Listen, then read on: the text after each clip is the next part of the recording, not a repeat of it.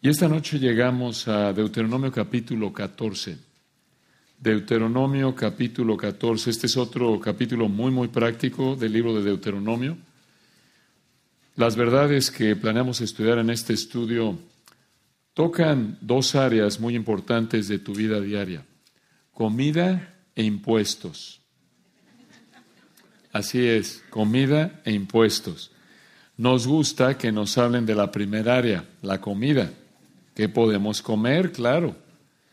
Pero no nos gusta que también nos hablen de la secundaria, impuestos, que tenemos que pagarle al gobierno. Pero seguimos en esta sección que es la más larga de Deuteronomio, del capítulo 12 al 26. Aquí Moisés, recuerdan, explicó a los israelitas cómo aplicar los diez mandamientos y del 14.1 hasta el 14.21 les explicó cómo aplicar el tercer mandamiento, el mandamiento del 5.11, de no tomar el nombre del Señor en vano.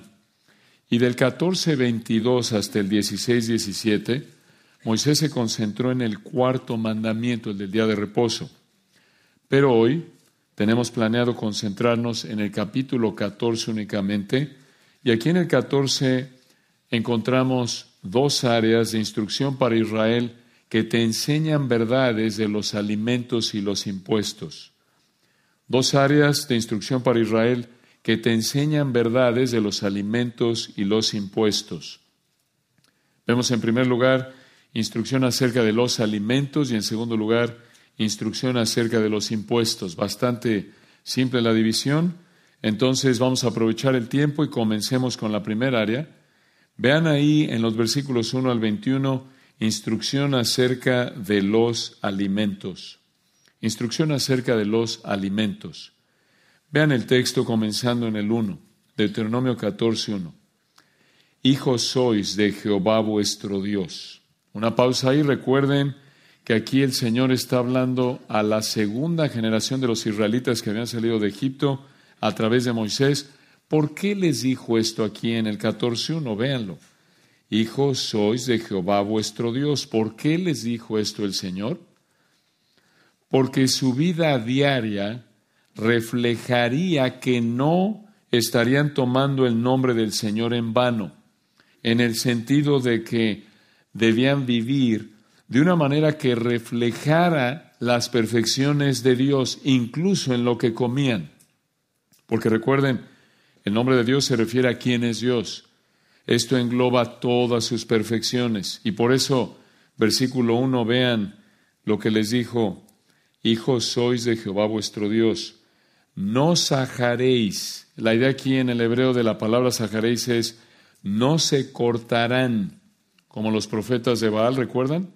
Allá en Primero de Reyes 18, 28, que se cortaban supuestamente para llamar la atención de Baal, el dios falso.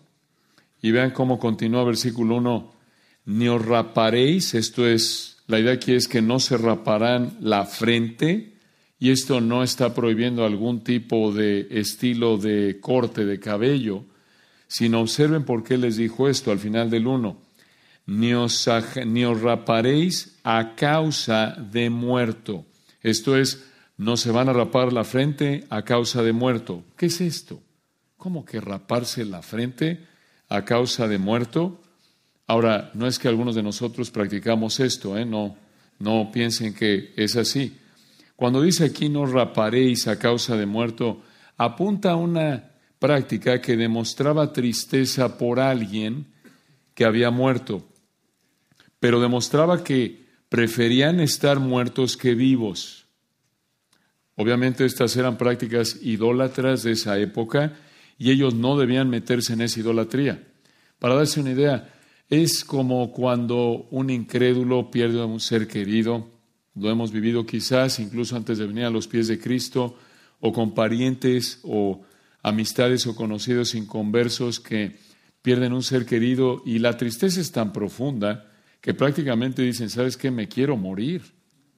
Yo recuerdo hace años cuando era pequeño y había una señora que trabajaba con mi mamá y estaba en casa y llegamos a casa y me acuerdo que llegamos y salió ella llorando y dijo, me quiero morir. Y obvio de chico, pues uno se impresiona, ¿no? y luego ya supe que era porque la mamá de ella había muerto. Entonces la tristeza era tan profunda que no quería seguir viviendo. Obviamente eso refleja algo de la tristeza de desesperada, de, vamos a decirlo así, desconsolada, desesperada, eh, sin esperanza alguna de alguien que no conoce al Señor. Claro, es triste, pero es una realidad. Recuerdan por eso Pablo dijo en 1 Tesalonicenses 4, mm, para que no se entristezcáis como los que no tienen esperanza, hablando del rapto. La doctrina del rapto nos anima a saber que vamos a ver a nuestros seres queridos que murieron en Cristo, los vamos a volver a ver o en el rapto, en el rapto seguro, si no es que los vemos antes en la gloria, si el Señor nos lleva antes. Entonces sí hay tristeza, pero no como los que no tienen esperanza. Y aquí viene un reflejo de esto aquí. En esa época entonces, versículo 1, se rapaban a causa de muerto, esto es, estaban tan tristes los idólatras, los incrédulos que vivían ahí en esa época, en la época de Israel, cuando el Señor escribió estas palabras a través de Moisés, y estas naciones paganas demostraban de esta manera, al raparse la frente, que preferían estar muertos que vivos. Pero de nuevo, estas eran prácticas idólatras, paganas. Y ellos, los israelitas, a los que escribió Moisés esto, no debían meterse en esa idolatría. ¿Por qué? Esto es lo más importante aquí. ¿Por qué? Versículo 2. Porque eres pueblo santo a Jehová tu Dios y Jehová te ha escogido para que le seas un pueblo único, o como lo dice una versión, le ha escogido para que seas como una posesión atesorada de entre todos los pueblos que están sobre la tierra. ¿Qué quiere decir esto? Aquí en el 14.2. Debido a que el Señor escogió a Israel como su posesión atesorada, Israel estaba como nación apartada para Dios y por eso no debían vivir como el resto de las naciones idólatras de la tierra. Eso es lo que dice el versículo 1 y 2. Ahora, en términos de salvación, es lo mismo para nosotros en nuestra época, como dice Primera de Pedro 1, 14 al 16. Debido a que el Señor nos ha salvado, no debemos vivir ya en el pecado de nuestra vida vieja sino debemos vivir en la santidad que refleja nuestro Dios santo. Esa es la misma idea de 1 Pedro 1, 14 al 16. Esta verdad de Deuteronomio 14, 1 y 2 es aplicada a nosotros como la iglesia en esta época en 1 Pedro 1, 14 al 16. Por eso ya vivimos de manera diferente de cómo vivíamos con nuestros compadres de pecado antes de ser salvos. Es diferente. Ahora, en el caso de Israel, en esa época bajo la ley, vivir apartados para el Señor se reflejaba en comer y dejar de comer lo que el Señor les mandó. Y por eso, versículo 3, el Señor les dijo, observen el versículo 3, nada abominable comerás. Esa palabra abominable traduce una palabra hebrea que significa detestable en extremo nada detestable en extremo. Ahora, cuidado, no pienses que esta es la, la justificación bíblica para decirle a tu mamá, nada abominable voy a comer, y le dices, no quiero nada de eso, que me das brócoli al vapor, no, por favor, mamá. Nada abominable como hígados encebollados, no, gracias. No, no, esto no es para, obviamente, justificar algo que no te guste. ¿Qué determinaba si un animal era abominable? La Biblia no nos dice, otra de esas preguntas que no tenemos la respuesta exacta, pero lo que sí dice es que el Señor así lo determinó. Y escuchen, y sabemos que también dice que al comer lo que Dios les mandó Israel bajo el antiguo pacto, Israel demostraría su relación de pacto con el Dios Santo, como lo acabamos de ver ahí en el 14.2. Y de esta manera honraría al Señor, y no tomaría el nombre del Señor en vano. Pero la pregunta del millón aquí es, ¿tenemos que comer y dejar de comer lo que Dios mandó aquí en Deuteronomio 14? Respuesta, no, no. Estas restricciones alimenticias que estamos a punto de ver ya no se aplican a nosotros, por lo menos por dos razones. En primer lugar, porque fueron parte del antiguo pacto para la nación de Israel. Fueron parte del antiguo pacto para la nación de Israel. Recuerden, nosotros no somos la nación de Israel, somos la iglesia, el cuerpo de Cristo, que nació en Hechos capítulo 2, en Pentecostés, ese organismo vivo que el Señor ha creado, formado por creyentes israelitas y creyentes no israelitas como la mayoría de nosotros. Entonces, estas restricciones alimenticias que estamos a punto de ver no se aplican a nosotros, en primer lugar, porque fueron parte del antiguo pacto para la nación de Israel, y número dos, el Nuevo Testamento quitó estas restricciones de manera explícita, clara. El Nuevo Testamento quitó estas restricciones de manera explícita, clara. Hay varios textos en el Nuevo Testamento que muestran esto. Por ejemplo, ahí en Marcos 7, ¿recuerdan ustedes las palabras del Señor? Marcos 7, 18 y 19. Así lo dijo el Señor. En Marcos 7, 18 y 19, Él les dijo, ¿también vosotros estáis así sin entendimiento? ¿No entendéis que todo lo que lo de afuera que entra en el hombre no le puede contaminar? porque no entra en su corazón, sino en el vientre y sale a la letrina. Esto decía, haciendo limpios todos los alimentos. Y lo vemos igual allá adelante en Hechos 10, 13 al 15, Primera de Corintios 8, 8, Colosenses 2, 16, 17, Primera de Timoteo 4, 1 al 5, para darles varias ilustraciones, no lo vamos a leer por motivos de tiempo, ustedes lo pueden consultar, lo repito si quieren ustedes estudiarlo a fondo. Marcos 7, 18 al 19, Hechos 10, 13 al 15, 1 Corintios 8, 8, Colosenses 2, 16 y 17 y 1 Timoteo 4, 1 al 5. Por ejemplo, en 1 Timoteo 4, 4, todo lo que Dios creó es bueno y nada es de desecharse hablando ahí de todos los alimentos. Entonces, estas restricciones alimenticias no se aplican a nosotros. Muy importante que entendamos esto, pero veamos lo que dice el texto, veamos ahí en el versículo 4, Deuteronomio 14, 4, vean los animales que podían comer los israelitas bajo el antiguo pacto. Dice el versículo 4, estos son los animales que podréis comer el buey, aquí se puede referir a vacas o toros adultos, la oveja, la cabra. Estos animales eran domesticados, pero en el versículo 5 vemos animales que no eran domesticados. Dice el 5, el ciervo, se puede traducir venado, la gacela, el corzo, que era una especie de venado, la cabra montés, el íbice, que era un tipo de cabra, el antílope y el carnero, o aquí se puede traducir mejor, u oveja montés. Esto significa que si hubieran podido comer su barbacoa de carnero o su birria de chivo, siempre y cuando hubieran seguido las demás instrucciones alimenticias. Ahora vean, versículo 6, otros animales que podían comer. En el 14, 6, y todo animal de pezuñas que tiene hendidura de dos uñas y que rumiar entre los animales, ese podréis comer.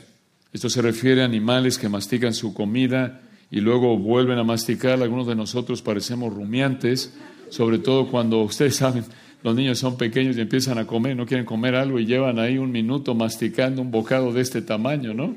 Y oye, mi hijo parece vaca, hombre, parece rumiante, ahí come y lo regresa y regresa y otra vez y otra vez y le está dando vueltas, ya saben, para cansar a la mamá y, y ya digan, bueno, ya, ya sí está bien. ¿Por qué conocemos esas estrategias? No diremos.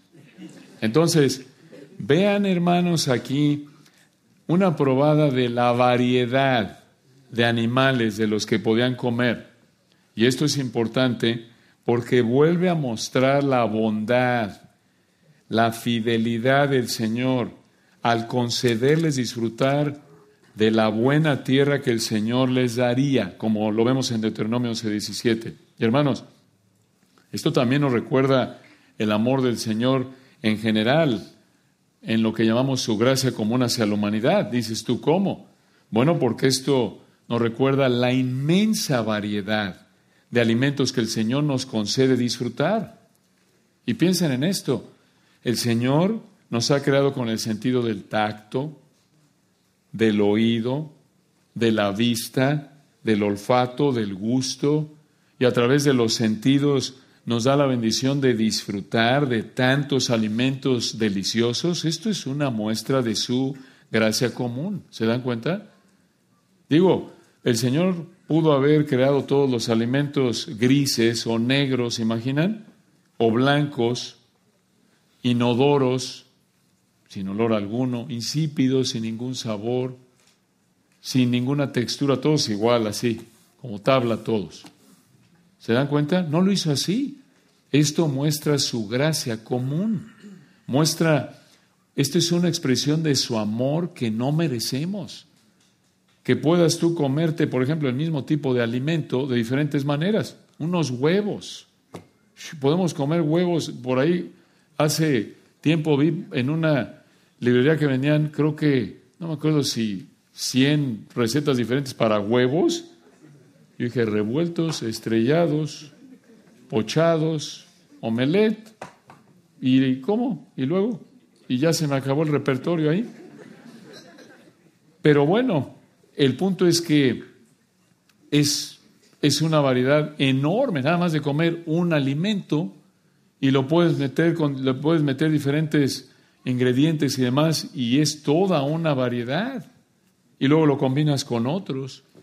Esto muestra la bondad del Señor para nosotros. Esto es un recordatorio, hermanos, del amor del Señor.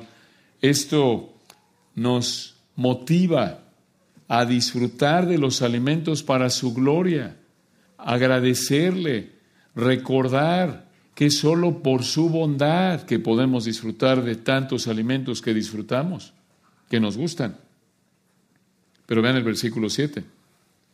Deuteronomio 14, 7, habían algunos animales que no podían comer. Dice Deuteronomio 14, 7, pero estos no comeréis.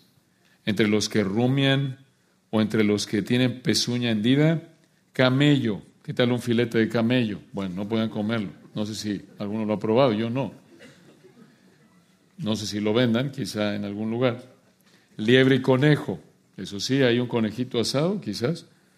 ¿Por qué? Pero ellos no los podían comer. ¿Por qué? Versículo 7. Porque rumian, mas no tienen pezuña hendida, serán inmundos. De nuevo, algunos dicen, bueno, es que estos animales tienen algún asunto ahí eh, sanitario, de higiene. Bueno, hermanos, puede ser en algunos casos, pero el texto no nos dice por qué, fuera de decirnos que al abstenerse de comer de estos alimentos, reflejarían que eran diferentes porque eran la nación que el Señor había apartado, reflejaban su relación de pacto al no comer de la misma manera que el resto de las naciones idólatras que los rodeaban. Observen ahí, versículo 7 les dijo por qué. ¿Por qué no pueden comer esos animales? Porque rumian, cuando tienen pezuña hendida, serán inmundos. Versículo 8, ni cerdo. Ahora esto sí duele, imagínate si hubiera sido un israelita en esa época esto duele, ni cerdo, porque tiene pezuña hendida. Obviamente a ellos no les habría dolido, nosotros sí, pero probablemente algunos de ellos sí, si querían ser como el mundo. Versículo 8, ni cerdo, porque tiene pezuña hendida, mas no rumia, o será inmundo. De la carne de esto no comeréis, ni tocaréis sus cuerpos muertos. Imagínense, no habrían podido comer jamón, ni tocino, ni pupusas con chicharroncito ahí de cerdo prensado, todo lo que se habrían perdido, ni sus manitas de puerco en vinagre, taquitos al pastor, qué barbaridad, no, Y ahí no hablemos de eso que nos ponemos nerviosos, hermanos, ya cuando hablamos de taquitos al pastor. Nada de cerdo, nada de cerdo. Ahora, de nuevo, en esa época, esto era importante, porque en las naciones que rodeaban Israel, en esa época todos acostumbraban a comer mucho cerdo. Pero al no comer cerdo, Israel habría demostrado que no era como el resto de las naciones. ¿Por qué? Porque estaban apartados, porque pertenecían al Dios Santo. Y esto no era para que Israel separara el cuello y se sintieran superiores como algunos hoy día nos vemos quizá tentados a decir, no, no, yo no como postres o yo no como esto o lo otro porque me estoy cuidando. No, esto era con la meta de que al ver las naciones, oye, ¿y estos de qué planeta son estos cuates? Que no comen cerdo. Y un pagano a lo mejor le habría preguntado a un israelita, ¿y ustedes por qué no comen cerdo? Y eso era una oportunidad para apuntar a las naciones al Dios Santo, como dice Deuteronomio 4, 6 al 8. Esto es para darles testimonio del Dios, del único Dios vivo y verdadero, el creador del cielo y de la tierra, el Dios de Abraham, Isaac y Jacob, que quería ofrecer perdón de pecados a las naciones a través de la fe únicamente, quería justificarlos únicamente a través de obviamente el Cordero que vendría después. Pero esa era la idea. Todo esto, esta distinción, desde el punto de vista de testimonio, sería una herramienta de testimonio para que pudieran hablarle a las naciones paganas del Dios que los había escogido y los había apartado para sí. De nuevo, no de manera soberbia, no decir, bueno, a mí me escogió y a ti no. Tú eres un pagano, tú por eso comes cerdo, yo no. No, era para decirle, mira, yo, Dios me, nos escogió como nación y yo creo en Él y tú también puedes creer en Él y puedes convertirte en un prosélito, en un creyente genuino a través de la fe en lo que Dios ha revelado en su palabra. Entonces, la idea era que estas restricciones las usaran los israelitas para mostrar que estaban apartados para el Dios Santo, para que las naciones los vieran y fueran atraídas a Yahweh, el Dios Santo, y lo buscaran en arrepentimiento y fe. Esa era la idea. Y para los que Quizás no les gusta tanto el cerdo, pero para los que nos gustan los marisquitos y el pescado, ahora sí, aquí la cosa se pone mejor. Versículo 9.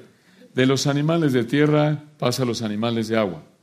Dice en el 14.9, de todo lo que esté en el agua, de estos podréis comer, todo lo que tiene aleta y escama. Versículo 10, mas todo lo que no tiene aleta y escama, no comeréis, inmundo será. En otras palabras, habrían podido comer su salmón, su guachinango, su tilapia, su robalo, cualquier pescado que quisieran. Pero nada de mariscos, nada de pulpo, ni camarón, ni cangrejo, ni ostiones, ni mejillones, ni calamares, nada de eso. Entonces, el israelito obediente al Señor, si hubiera, si hubiera seguido las demás instrucciones de los alimentos, se podría haber comido quizás su cevichito peruano de pescado, pero no de pulpo. Pero bueno, llegamos al aire, hermanos. Versículo 11. Algunos de ustedes están dándole gracias al Señor que no viven bajo el antiguo pacto, ya los vi. Están muy contentos.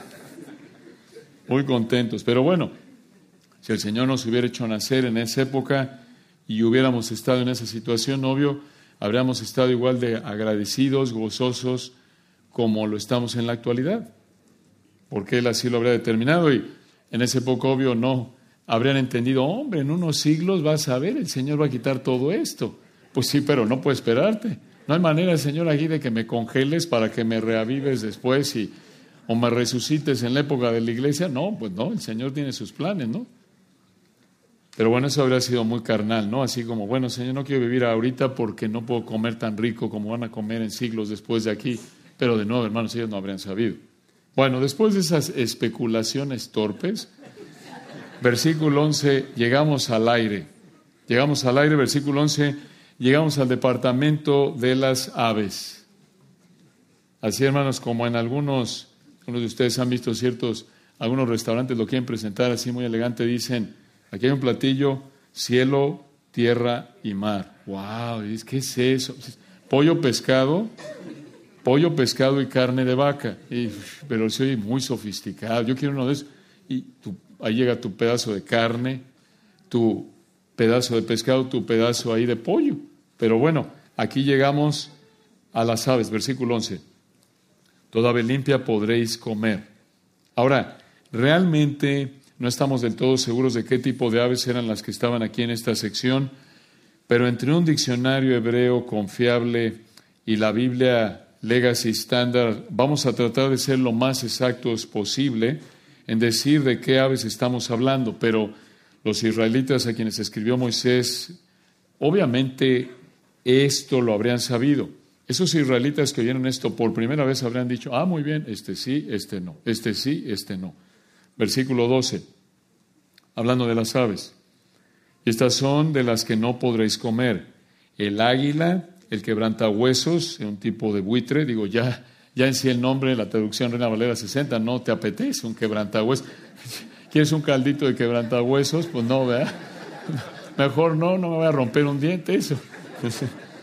Pero bueno, así está la traducción. Es, la idea es un tipo de buitre, versículo 12 al final. El azor aparentemente era un buitre negro, versículo 13. El gallinazo, otra ave, mejor conocido como el cometa rojo. El milano, esto es el halcón y el cometa, según su especie. Versículo 14. Todo cuervo según su especie. 15, recuerdan, estas no las podrían comer. En el 15 el avestruz, la lechuza, este es el búho, la gaviota y el gavilán o halcón aquí, según sus especies. Versículo 16, el búho, se refiere aquí al búho pequeño, el ibis, sería un búho grande, el calamón, búho blanco, ese también miedo, imagínate, calamón asado. Versículo 17, el pelícano, el buitre, este era un buitre carroñero, este se alimentaba de cuerpos de animales muertos, buitre carroñero, animales de carroña, recuerden eso se refiere. El somormujo sería el pájaro conocido como el cormorán. Versículo 18, la cigüeña, la garza según su especie, la bubilla y el murciélago. Nada de tacos de murciélago. No. Murciélago al mojo de ajo, tampoco. Versículo 19, ahora observen, habla de insectos que podían comer. Ahora, hay que aclarar algo. En Levítico 11, 20 al 23, el Señor les dio una lista de los insectos que podían comer y de los insectos que debían evitar. Y aquí solo lo resumen, el versículo 19, véanlo. Deuteronomio 14, 19. Todo insecto alado será inmundo, no se comerá. Dices tú, ¿quién habrá querido comer insectos? Bueno, algunos en la actualidad incluso se comen en ciertos países, saltamontes y otro tipo de insectos, ¿no? Versículo 20, toda ave limpia podréis comer. 21. Ninguna cosa mortecina comeréis. Por cierto, hermanos, vean algo aquí enfático en el texto. Toda ave limpia podréis comer. Proporcionalmente hablando, vean en el 12 al 18, estas son las aves de las que no podréis comer. En el 11, vean otra vez en el 11, toda ave limpia podréis comer. Luego, 12 al 18, estas son en el 12 de las que no podréis comer. Versículo 20, toda ave limpia podréis comer. Vean el énfasis, hermanos, en la riqueza de la variedad que demuestra el amor, la bondad del Señor. Muy importante esto, hermanos, porque tenemos la tendencia, otra vez la manera de pensar del mundo, que al final refleja la manera de pensar de Satanás, que vemos esto y decimos, ay, qué cantidad de restricciones, no pueden comer nada. Claro que sí, toda ave limpia. Pero esa es la manera de pensar igual, recuerdan de Génesis 3, cuando el Señor dijo en Génesis 2, de todo árbol del huerto podréis comer, más del árbol, uno nada más. Y viene Satanás y de manera perversa en su blasfemia tergiversa la palabra de Dios y le dice a Eva, recuerdan, con que Dios ha dicho, no comáis de todo árbol del huerto.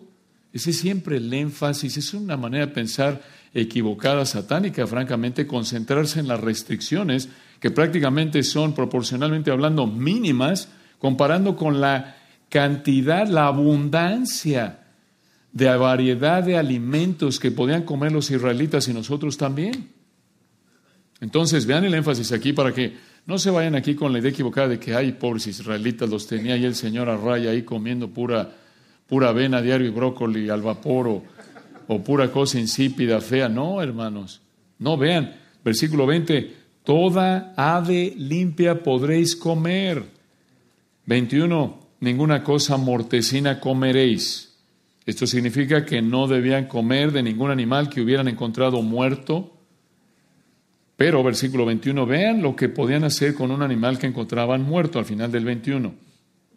Al extranjero que está en tus poblaciones la darás y él podrá comerla o véndela a un extranjero porque, otra vez, la razón no es por salubridad, no es por razones de soberbia, la única razón explícita que encontramos en el texto para cualquier restricción, cualquier limitación alimenticia para los israelitas en el antiguo pacto está en el versículo 21. ¿Por qué? Porque tú eres pueblo santo a Jehová tu Dios. Aquí está de nuevo la misma idea del principio del capítulo. Esta frase parece indicar que no debían comer un animal que ya estaba muerto porque los animales debían ser matados y desangrados tal como el Señor lo mandó, como dice Deuteronomio 12, 23 al 25. ¿Se acuerdan? Vimos algo de eso un domingo, hace unos domingos en primero de Samuel, cuando Saúl con su mandato torpe estaba matando de hambre prácticamente allá su ejército y tenían tanta hambre que en cuanto pudieron comer, empezaron a comer sin desangrarlos de manera apropiada. Y pecaron porque violaron, al estar bajo el antiguo pacto, estos lineamientos de preparar, siguiendo un procedimiento que Dios mandó, los alimentos para comerlos, esos alimentos que Dios les dio para que comerlos, los comieran. Ahora, al obedecer estos mandatos, entonces, ellos demostraban, versículo 21, que eran pueblo santo a Jehová su Dios. Al obedecer estos mandatos, de nuevo, al dejar de comer esto, al comer esto, ellos estaban demostrando que estaban apartados para el Señor que eran un pueblo santo para Jehová su Dios. Escuchen esto al final del versículo 21, Deuteronomio 14, 21, no cocerás el cabrito en la leche de su madre. ¿Por qué? ¿Por qué Dios les dio esta prohibición al final del versículo 21? No estamos seguros realmente, pero era un ritual de fertilidad cananea basado en un mito, en una idea falsa. La idea otra vez sería que Israel no debía imitar esos rituales paganos. Probablemente esta es la razón por la que Dios les dio este mandamiento, pero no estamos seguros. Pero esta frase, véanla de nuevo en el 21, no cocerás el cabrito en la leche de su madre, es la base de la costumbre judía actual de no preparar ni comer productos lácteos mezclados con productos de carne. Esto, repito hermanos, es la base de la costumbre, es una costumbre, una tradición, algo que inventaron los judíos en base a este mandato. Dios no lo mandó así. El texto solo dice, no cocerás el cabrito en la leche de su madre, como el cabrito es carne y la leche es lácteo. Entonces ellos inventaron la costumbre, la tradición de no preparar productos lácteos por ejemplo, leche, queso, todo producto, mantequilla, no preparar productos lácteos con productos de carne, no preparar ni comer productos lácteos mezclados con productos de carne. Cuando no los mezclan, esto es cuando los mantienen separados, la carne de los lácteos dicen que es kosher. ¿Han oído la palabra kosher? A eso se refiere, a que es la costumbre judía que no preparan ni comen productos lácteos mezclados con productos de carne. Entonces, cuando ven, por ejemplo, en el súper hay algo que dice kosher, quiere decir que no están preparados esos alimentos lácteos con productos de carne o viceversa.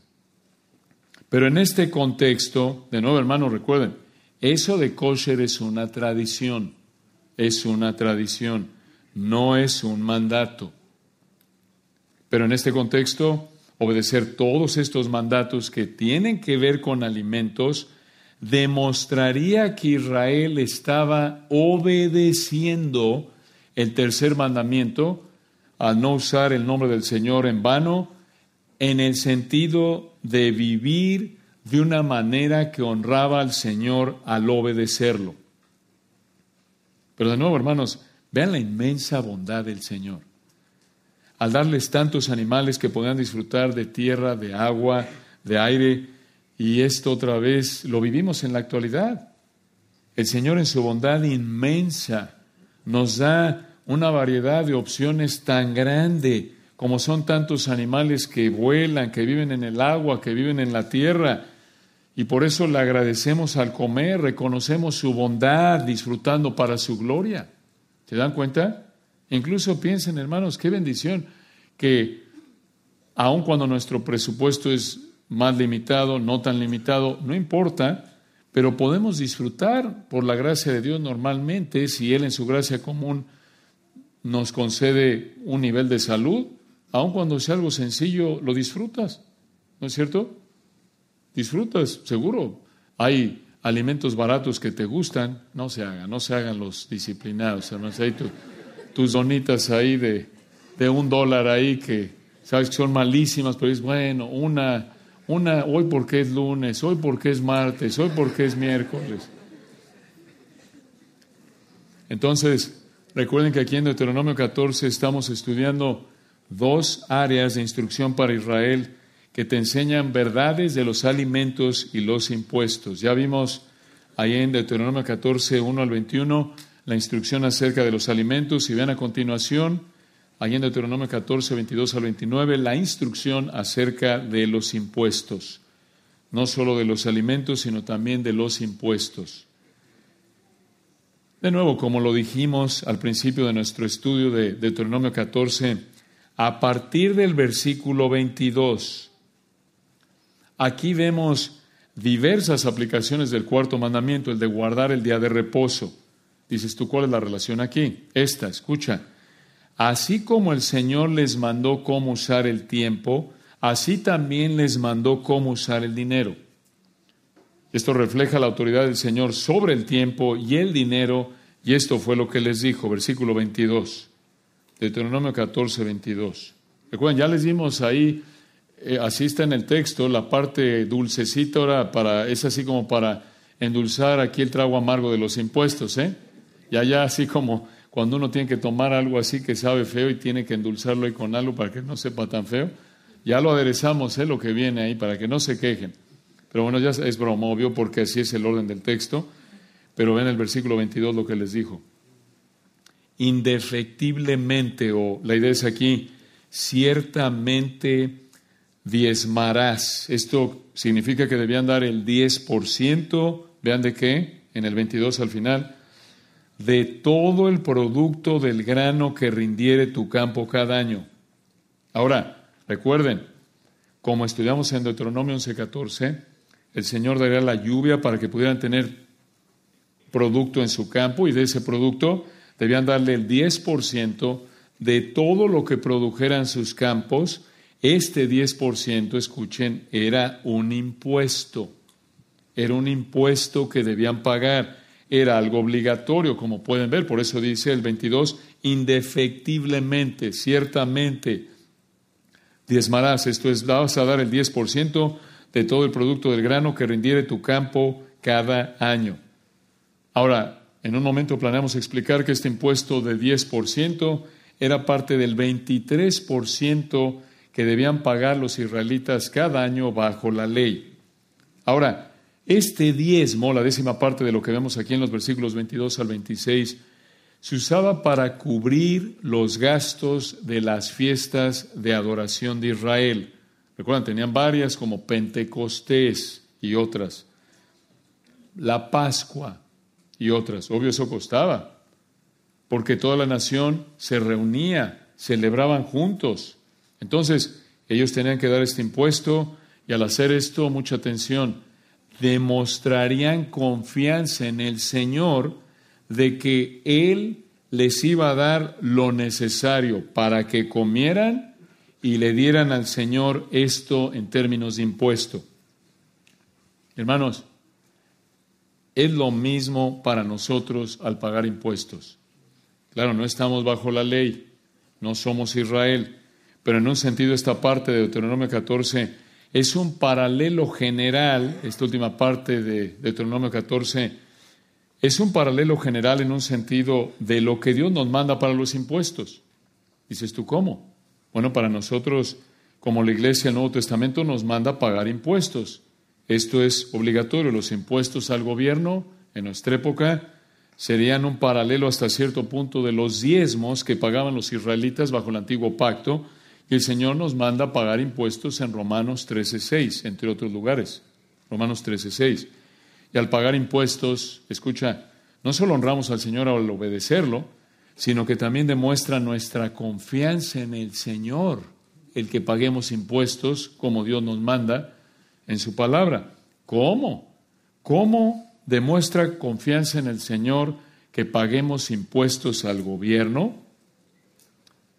En que Él nos va a dar de lo que, o más bien, Él nos va a dar lo que necesitamos para vivir, aunque demos parte del ingreso que Él nos da. ¿Se dan cuenta? Este es un asunto de fe en el Señor, es un asunto de obediencia, el que pagues impuestos. Porque, si somos honestos, hay ocasiones o lo estás enfrentando cuando dices, oye, es que no veo, no veo de dónde va a salir para este y esto y esto y esto, y encima de eso tengo que pagar impuestos. Sí, el Señor lo manda, es una prueba de fe en ese punto para ti. Tú lo mandas, Señor, lo tengo que hacer, confío en ti. Tú dices que tengo que buscar primeramente tu reino y tu justicia, tengo que ser obediente y todo lo que necesito para vivir me lo vas a dar por el tiempo que me quieras vivo, Mateo 6. Es una prueba de fe. Confías en el Señor, no, bueno, aquí pues no pasa nada, si hacías unos corruptos los de allá, pues es, en lugar de 10 le doy 5 y esto es para más acá y el otro para allá.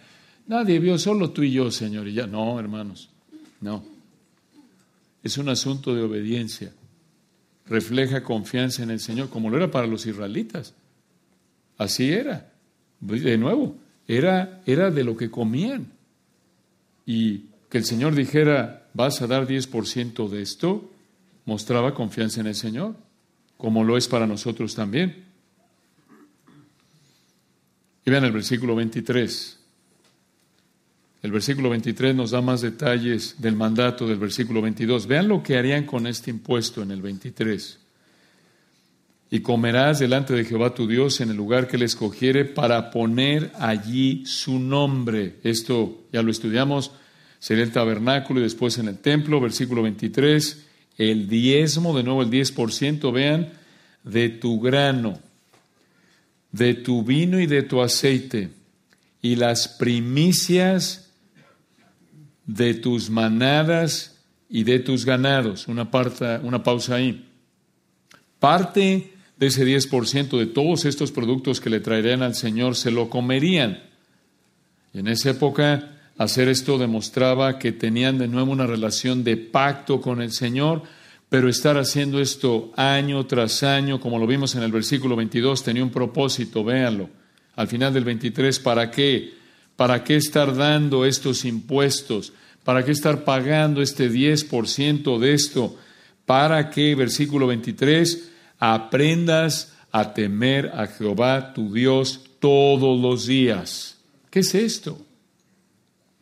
Esto significa que al estar trayendo cada año su 10% de impuestos de granos y animales, aprenderían que ellos dependían del Señor para sus animales y granos y de esta manera aprenderían a tener un asombro reverente del Señor, un miedo de pecar. Esto es temor de Dios. Esta es una gran verdad, hermanos. Así es con nosotros. Al pagar nuestros impuestos recordamos que dependemos de Él y esto contribuye a que lo temamos. Esta es una manera de pensar bíblica. Dice, nunca lo había pensado, yo tampoco hasta que estudiamos esto. Claro, esto es totalmente, totalmente diferente a la manera de pensar del mundo. Pero esto nos recuerda incluso de nuevo esta verdad que se aplica a nosotros, de nuevo porque el Señor nos manda a pagar impuestos también. Recuerden, el Señor lo dijo en otro lugar, allí en los Evangelios, dada al César lo que es del César y a Dios lo que es de Dios. Ahí reitero otra vez el Señor. Incluso él le pagó impuestos a Roma. Roma, ese imperio corrupto, entregado al pecado, lleno de corrupción y, y, de más robo y, y de más injusticia. Entonces, al pagar nuestros impuestos, debemos recordar que es solo porque Él nos da que podemos pagar nuestros impuestos y dependemos de Él y esto contribuye a que lo temamos. Es una oportunidad de adorar al Señor a través de nuestra obediencia. Velo así, esa es una manera bíblica.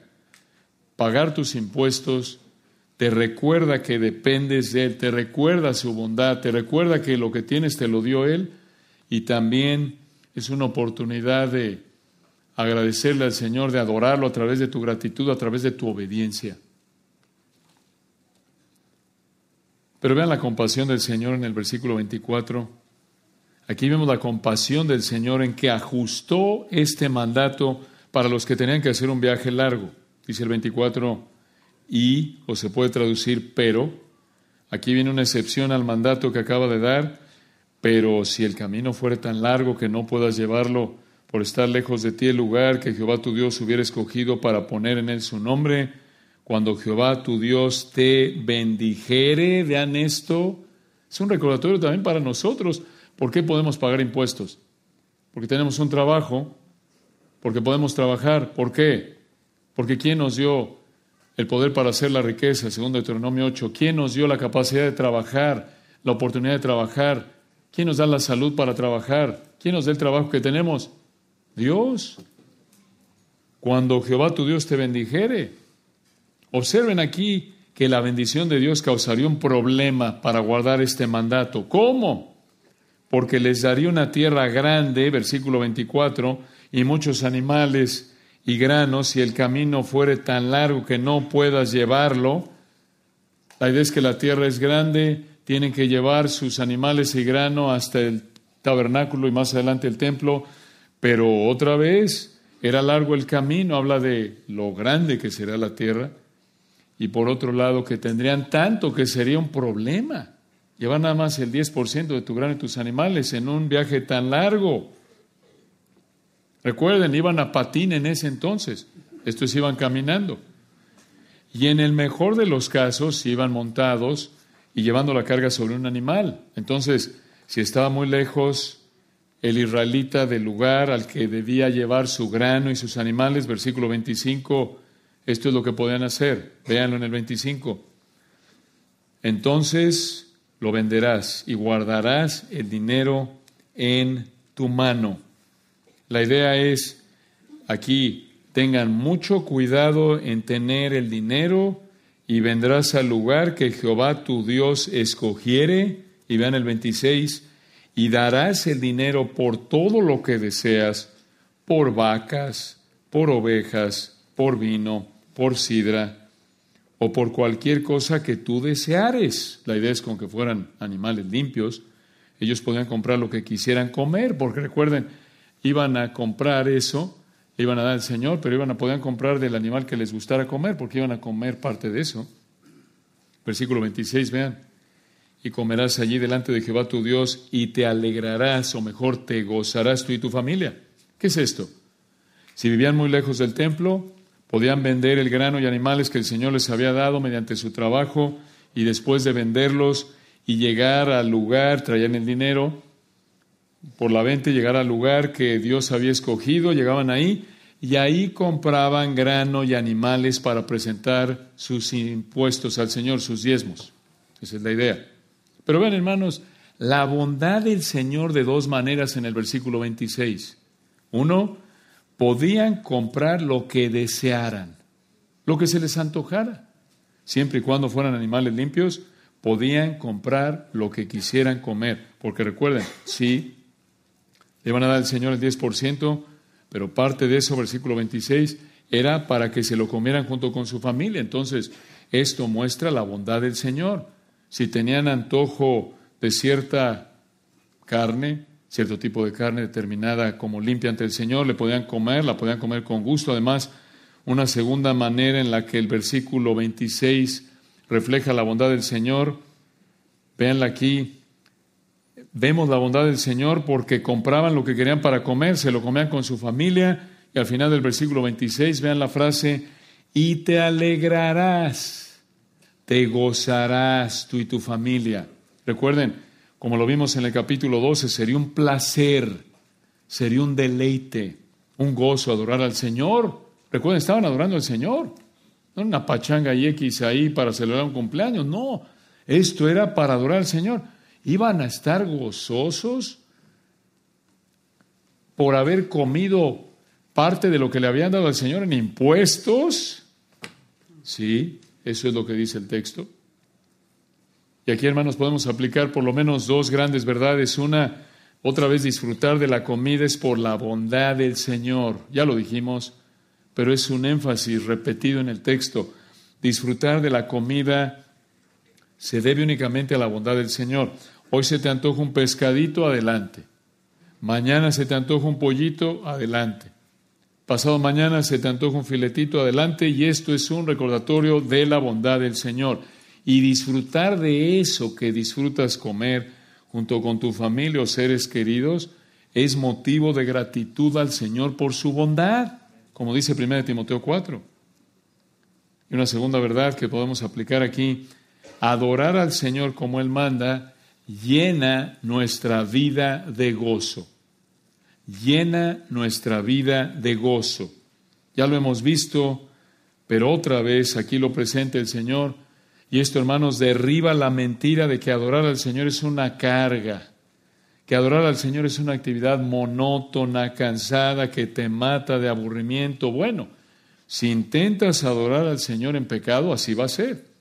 Va a ser una carga monótona, cansada, que te mata de aburrimiento, pero como lo vemos en el versículo 26, es un deleite adorar al Señor porque el Señor es bueno. Un comentario más del versículo 26. En el Nuevo Testamento recordarán, los judíos incrédulos corruptos se aprovecharon de este mandato de Deuteronomio 14, 26. Esto lo vemos en Mateo 21, 12 al 13, cuando el Señor limpió el templo, ¿recuerdan? Y los líderes judíos del templo del Señor, más bien los líderes judíos del tiempo del Señor Jesucristo, pervirtieron estas instrucciones e hicieron una mafia para explotar a la gente y ganar dinero para ellos. Entonces, ahí ahí le cobraban muchísimo a los animales que les vendían para que los ofrecieran en sacrificio, en una mafia. Entonces, los versículos 22 al 26 describen este impuesto del 10% anual que se usaba para cubrir los gastos de las fiestas de adoración en el tabernáculo y después en el templo. Pero había otro diezmo. Aquí viene otro impuesto, versículo 27. Vean cómo concluye el capítulo. Deuteronomio 14, 27 y no desampararás al levita que habitar en tus poblaciones, porque no tiene parte ni heredad, esto es parte de la tierra asignada contigo. ¿Cómo? ¿Cómo es que no desampararían al levita? Versículo 28. Al fin de cada tres años sacarás todo el diezmo de tus productos de aquel año y lo guardarás en tus ciudades. Y 29. Vendrá el levita que no tiene parte ni heredad contigo y el extranjero, el huérfano y la viuda que hubiera en tus poblaciones. Este diezmo de los versículos 28 y 29 era para ayudar a los levitas, extranjeros, huérfanos y viudas. Y como pueden ver al principio del versículo 28, lo tenían que dar cada tres años. Este dinero ayudaba a los levitas en los lugares que vivían. Y hermanos, es importante mencionar que no es que regalaban dinero a los flojos, a los que podían trabajar, pero no querían, como muchos en nuestra época. Entonces, que papá gobierno me alimente, no. O papá seguro social, lo que sea, no, no, no, no. No, cuidado ahí con torcer el significado de este texto y decir, pero ahí está en la Biblia. No, hermanos. No estaban regalando dinero a los flojos que no querían trabajar aunque podían. No, esta categoría de cuatro grupos, levitas, extranjeros, huérfanos y viudas, no podía trabajar como cualquier otro israelita. Tenían necesidad.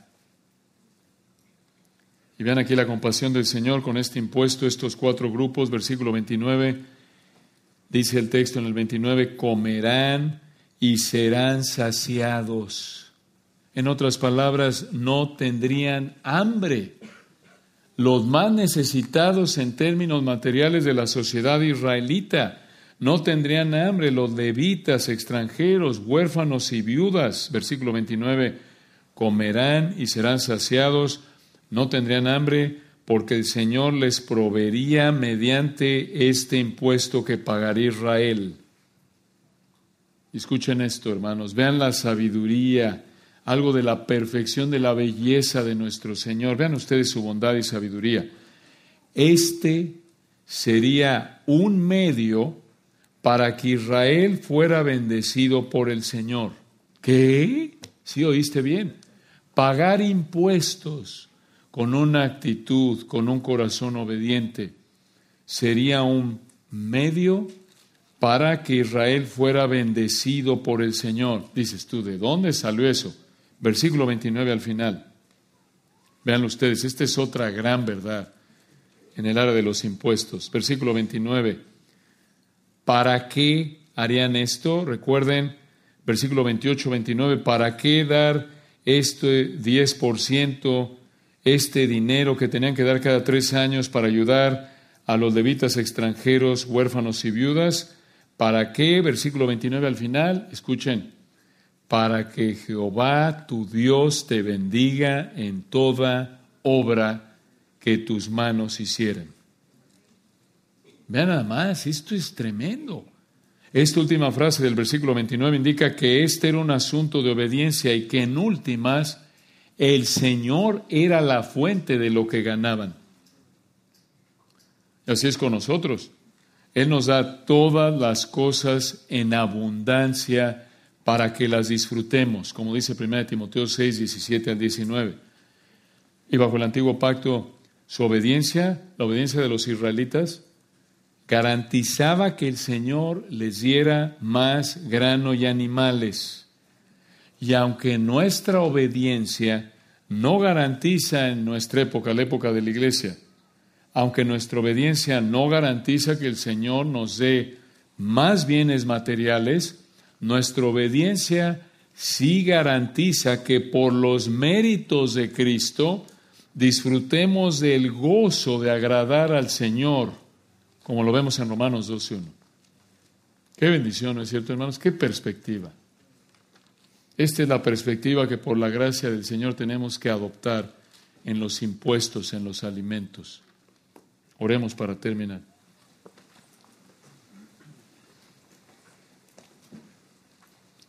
Padre, te agradecemos por este gran texto. Gracias por enseñarnos estos diezmos que tenía Israel y que también había un tercer diezmo, como lo vemos en Levítico 27 que daban para apoyar a los levitas y a los sacerdotes que servían a Israel en el tabernáculo o el templo. Gracias por enseñarnos cómo estos tres diezmos equivalían a ese 23% al año y eran obligatorios. Gracias, Padre, por tu verdad, por, por enseñarnos estas verdades tan ricas y a través de este estudio también recordarnos lo mucho que necesitamos estar estudiando tu palabra para pensar de manera correcta acerca de todo lo que has revelado en tu palabra. Aquí el área del alimento, el área del impuesto. Danos sabiduría, Padre. Danos entendimiento para comprender estas verdades, para acostumbrarnos, para adoptar esta manera de pensar porque esta es la manera de pensar que tú has revelado en tu verdad, porque esto te honra a ti, porque esto te exalta, esto exalta tu bondad, tu amor, tu misericordia. Y porque si alguien en esta noche no te conoce y estas verdades son para él, para esa persona algo, algo que jamás había oído en su vida, que le des entendimiento, Señor, que le hagas ver su pecado que Cristo Jesús vino al mundo para salvar a los pecadores y que tú moriste en la cruz para pagar el pecado de los que creemos en ti. resucitaste al tercer día después de haber vivido una vida perfecta y después de haber muerto y haber resucitado estás a la diestra del Padre y que solo por tus méritos, solo por tu vida, muerte y resurrección, al venir a ti solo en arrepentimiento y fe, solo por, por un acto de amor que no merecemos, solo por gracia, a través de la fe arrepentida, nos puedes tú perdonar, salvar y entonces dar la capacidad de entender estas verdades tan ricas. Oramos porque si alguien en esta noche no te conoce, que abra su entendimiento y venga a ti a pedirte perdón, a huir del infierno que merece por su pecado, que le hagas entender tu amor expresado en Cristo para tu gloria. Amén.